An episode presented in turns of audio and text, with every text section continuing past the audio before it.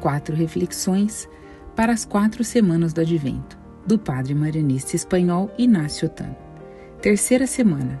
Maria, uma mulher que espera confiante. Ser pai ou mãe é emocionante, mas está cheio de perguntas.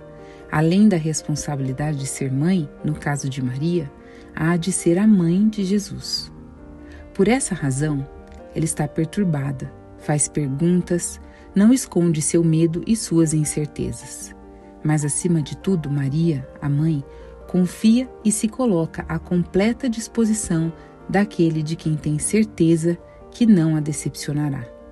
A resposta definitiva de Maria é uma resposta de total confiança. Aqui está a serva do Senhor. Faça-se em mim segundo a tua palavra. Aquele que tem tudo, exceto a esperança, não tem o principal. Este é o drama de tantas pessoas que, na sua infância, tiveram tudo o que queriam, tiveram todos os seus caprichos realizados e agora se encontram vazias e sem sentido em suas próprias vidas. Essa falta de sentido explica a angústia de alguns jovens e adultos que parecem ter tudo e não sabem mais o que fazer com suas vidas. Um autor disse: a vida de cada homem, se ele quiser ser humano no sentido pleno, é uma espera. O presente não é suficiente para ninguém.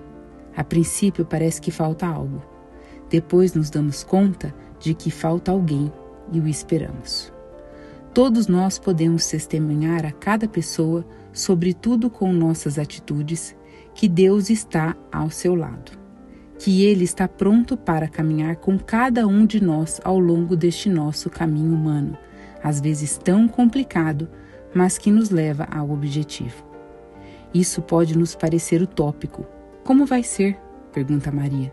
E nós também perguntamos: como posso comunicar Jesus se eu tenho tantos defeitos? Se eu sou tão inconsistente? Se eu até esqueço tantas vezes que sou discípulo de Jesus? se sou tão pouca coisa, tão insignificante? Nada é impossível para Deus. Você, como Maria, tente viver o Evangelho e nada do que você semeia em si mesmo e nos outros será perdido. Tente obedecer a Deus e estar aberto para que seja feita em você a sua palavra. O Colégio Chaminade deseja a todos uma ótima semana.